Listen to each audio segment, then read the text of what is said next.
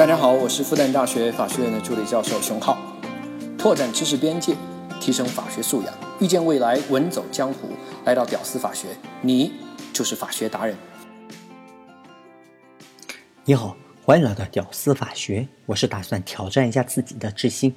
今天这一期节目呢，对于我来说就是一个挑战，因为这确实是一个很无聊的主题，要把它做的尽量有意思，就是一个挑战。大家从节目的标题当中呢，可以看到多了两个字“基础”。因为在之前的一周年的节目当中呢，我统计了一下咱们节目里面的听众，法学科班和非法学科班的听众的比例。从统计结果上看呢，咱们这个专辑里面非法律科班的同学要远多于法律科班。那既然这样，我觉得还是有必要回归初心，用大家最能接受的方式。让非法律科班的同学奠定法学基础。那以后呢，我尽量每周保证出两期节目，但有的时候一忙啊，也够呛，哈哈，大家多多包涵。如果出两期节目呢，那就有一期是基础，帮助非法律科班的同学奠定法学基础；而另外一期呢，我就随着性子来了啊。比如最近的二十期节目，那基本上是随着性子来的，想到哪儿节目就做到哪儿。那好，那咱们这一期节目呢，就算我回归初心的。第一期节目喽，如果是法律科班的同学，呃，我觉得可以跳过去，因为这部分的内容对你们可能觉得简单了一点，但也不一定啊。但是呢，如果你是非法律科班的同学，那咱们就正式开始吧。咱们今天的内容在法学院里面应该算是无聊排行榜前三名的课程，但是重要程度基本上也能排到前三名。民法里面，今天这课叫民法的基本原则。听上去就很无聊，那看我怎么尽量把它讲的稍微有意思一点点吧，别睡着了。我当年就是睡着的一个状态。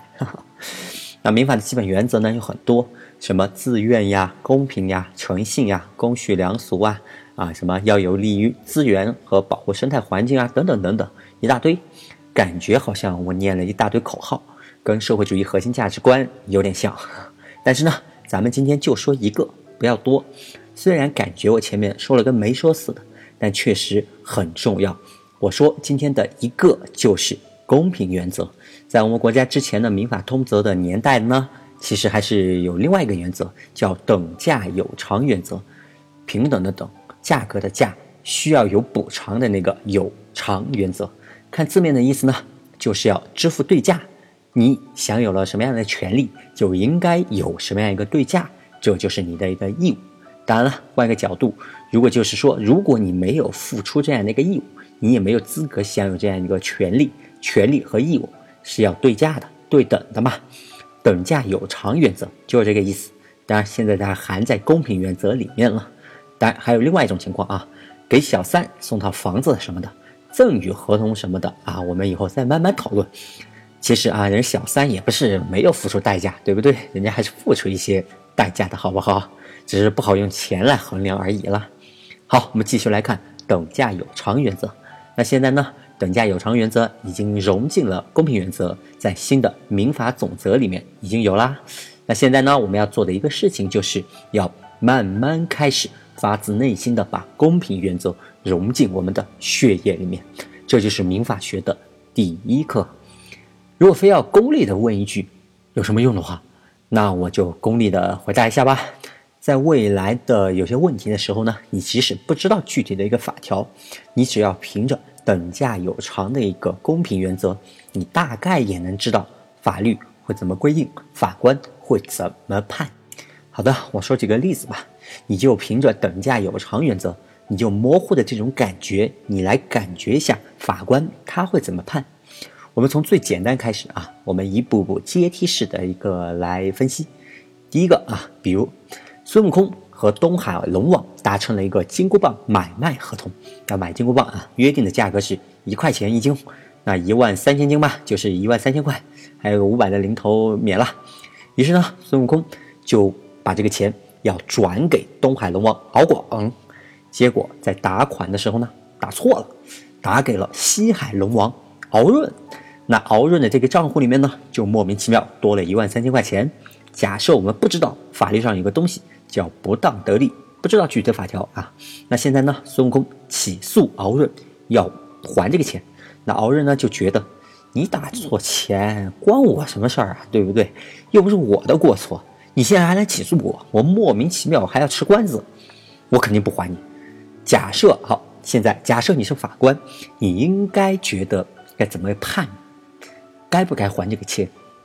三秒啊。OK，我们用模糊的等价有偿原则啊，我们就来分析一下公平原则，来分析一下啊。这敖润呢，现在莫名其妙就得到了一万三千块钱，那他呢，如果想要合法的获得这个钱的话，那他获得这个钱的依据是什么呢？他承担过一万三千块钱的这样一个义务吗？没有吧？没有付出义务，那凭什么享有一万三千块钱的权利嘛？对不对？所以呢，这西海龙王肯定要还这个钱。当然，捡到别人钱包啊，深圳机场捡到几十公斤黄金那个保洁阿姨，她的逻辑是一样的。你没有支付这几十公斤这个黄金的这样一个义务，所以呢，你也没有办法享有这样一个权利。反过来呢，如果你明明知道，哎，这钱是别人的，你还拒不返还，那有可能你会被定为侵占罪，那公安就来抓你喽。深圳宝安机场那个保洁阿姨不就被抓了吗？当然，因为这事儿舆论争议太大，最后呢还是取保候审了。刑事犯罪问题我们今天不讨论啊，我们主要说民法上的事儿。好的，这是今天的第一台阶吧，我们来稍微升一个台阶。假设啊，现在东海龙王与孙悟空达成了定海神针的这样一个买卖协议，约定还是一万三千块钱，一手交钱一手交针。那孙悟空呢就带着现金，这次是现金了啊，然后去买。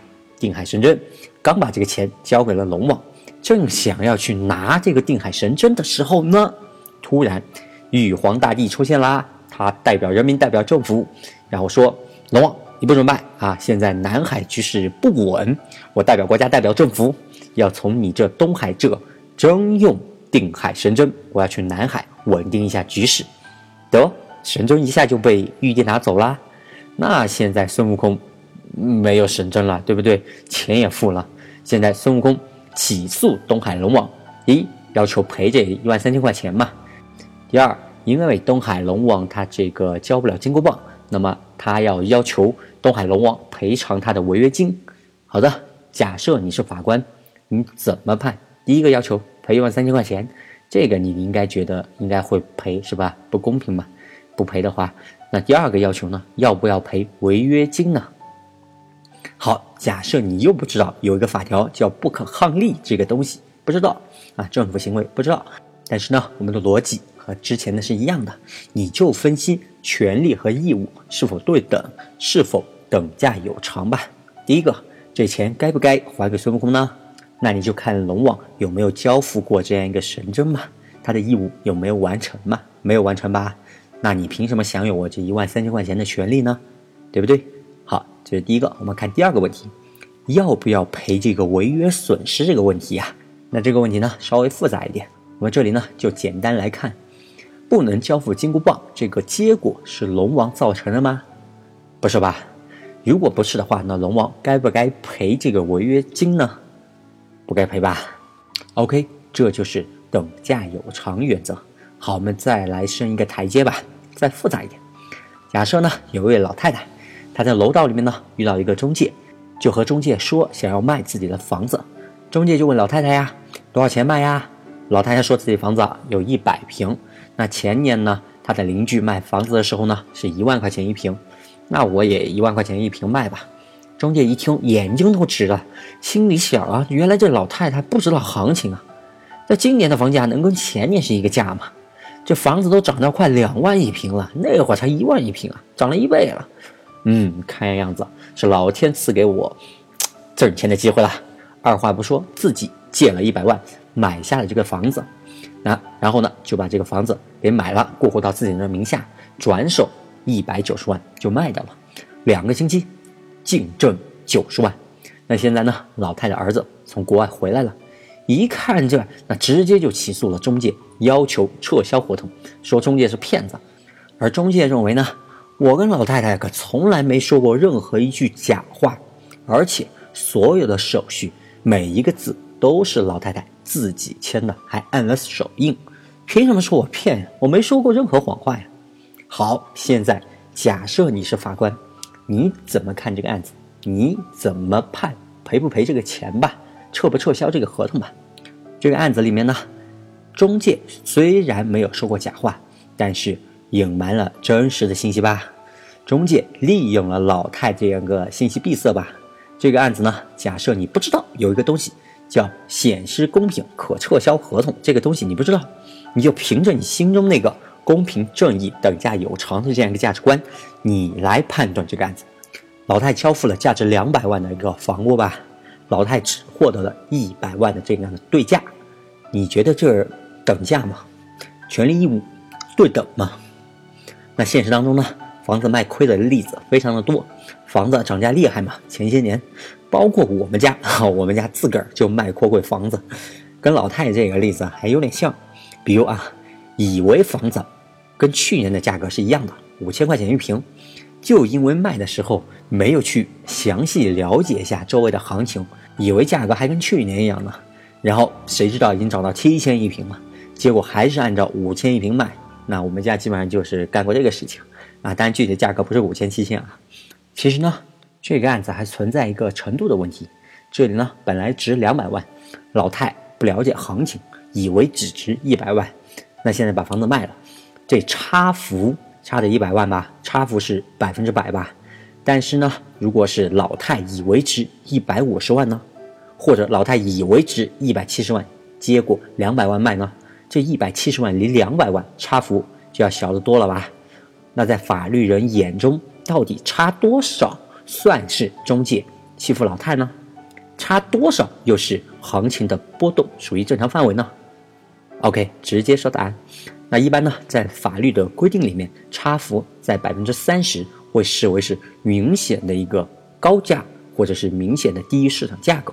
百分之三十啊，比如说两百万，那百分之七十就是一百四十万年。所以老太呢，假设以一百四十万以下来卖，在法律人眼中呢，就是明显低于市场价格，有可能会被认定为该笔交易显示公平。好，那关于公平原则呢，我们再来，我们再升一级吧。假设呢，贾政夫妇因为儿子贾宝玉结婚了，那么就为儿子在婚后买了一套房。注意是婚后买的哦，价值一百万，但是钱不够啊，就只付了一个首付三十万，于是呢就登记在儿子贾宝玉的名下，之后的贷款呢就由贾宝玉和薛宝钗夫妇来偿还，还了很多年，哎，然后这种情况很常见吧？那现在呢出了什么问题呢？薛宝钗她怀疑贾宝玉在婚外与多名女子发生性关系啊，比如秦可卿啊、秀月呀、鸳鸯啊等等。薛宝钗呢就受不了了，现在起诉贾宝玉，要求离婚。假设没有证据啊，有证据的话倒是很有可能会倾斜分配。那现在都是怀疑啊，没有证据，所以我们就正常的分配好了。好，我们现在就来分这套房子。假设我们。不知道婚姻法的具体的规定、具体的细节，不知道，那我们心中呢就有一个模糊的、公平的、等价有偿的一个模糊的价值观，我们就猜，就猜着最后的结果，看和法官和最后的具体的规定是不是一样。你会发现，你估摸的和最后法律具体规定的差不多，偏差不到哪里去。好，我们就来看具体怎么分。那一般呢，房子分不分，取决于房子它是不是夫妻的共同财产吧。但是呢，其实这个地方比较特殊，房子的定性到底是不是夫妻共同财产，其实并没有那么重要，因为无论是作为夫妻共同财产啊，一人一半还好，还是就归宝玉，就归他的个人资产，不进行分割，你会发现都不公平。你发现了吗？如果房子一人一半，那贾家自己出的首付钱呀，这首付钱不就等于一半也归了宝钗了吗？那如果全归了宝玉？那薛宝钗这个婚后共同还贷，那也还了很长时间呀，对薛宝钗也不公平嘛。所以呢，传统大家认为呢，要么一人一半，要么权归一方的这个分法，在这个地方它是不公平。所以呢，我们就需要探究更精细的分配方式，从而达到更公平。好，我们就来看一下具体怎么分啊。那这套房子呢，我们就来看双方对这套房子都贡献了什么，权利义务要对等嘛。我们先看首付钱，贾宝玉的父母出了吧？你薛宝钗要是硬分走一半，对人家父母不公平嘛，对不对？OK，我们再看还贷的部分，假设本期一共还了四十万，贾宝玉与、薛宝钗一人贡献了一半吧，那就是一人二十万。房子呢，假设现在归了贾宝玉，可以，那宝玉拿出二十万补给薛宝钗，这就是各自的权利义务对等嘛。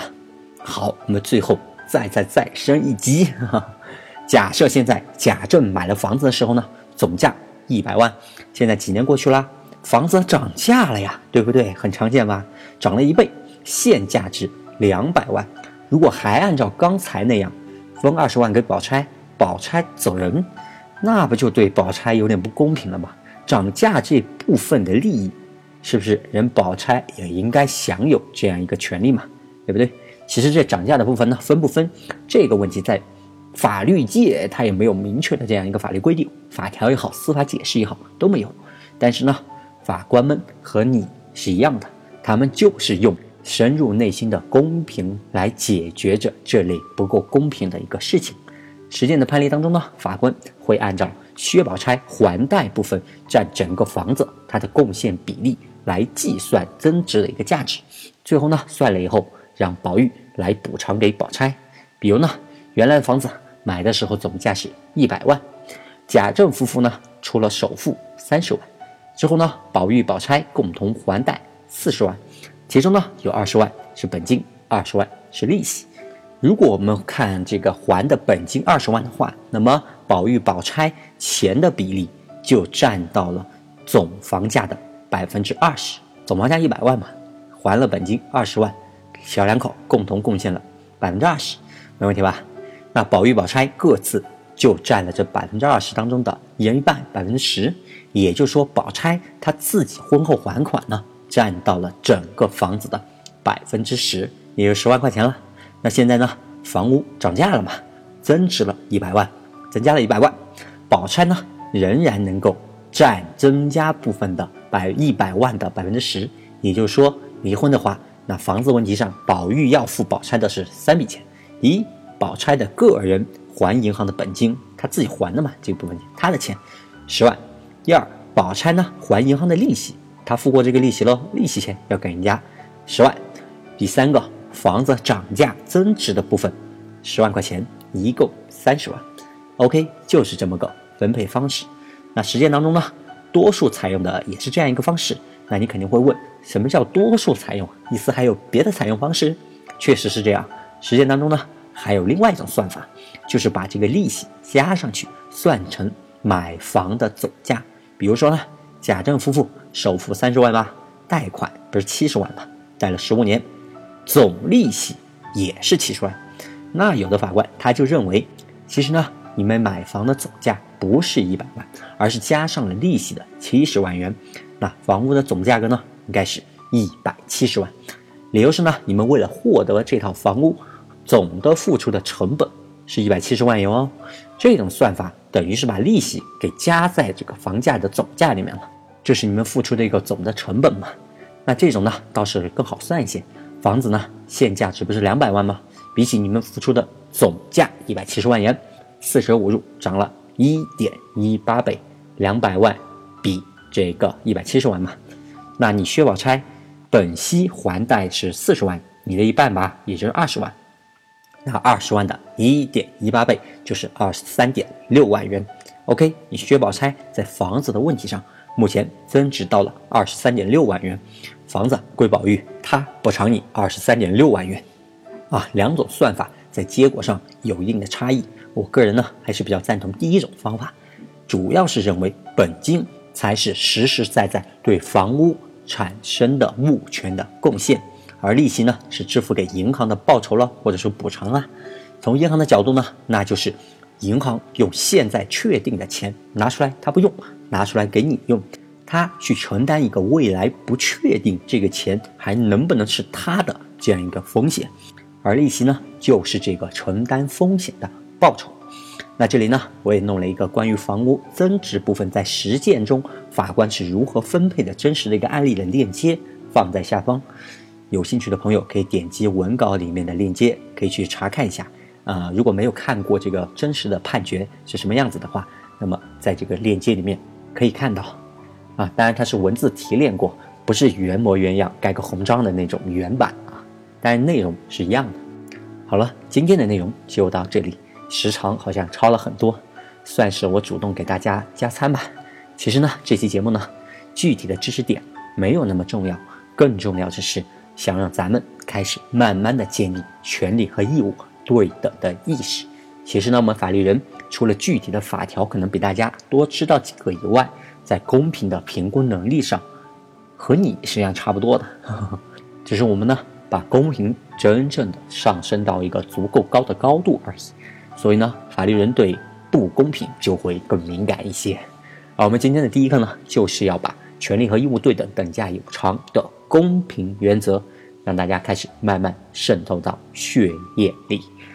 这就是我们从普通人变成一个法律人的第一步。感谢你收听本期节目，能听到最后的都是真爱。如果你觉得对你有所帮助的话，也希望你能转发给身边的朋友，也让我能帮助到更多的人。好的，本期节目就到这里，我是知青，我们下期再见。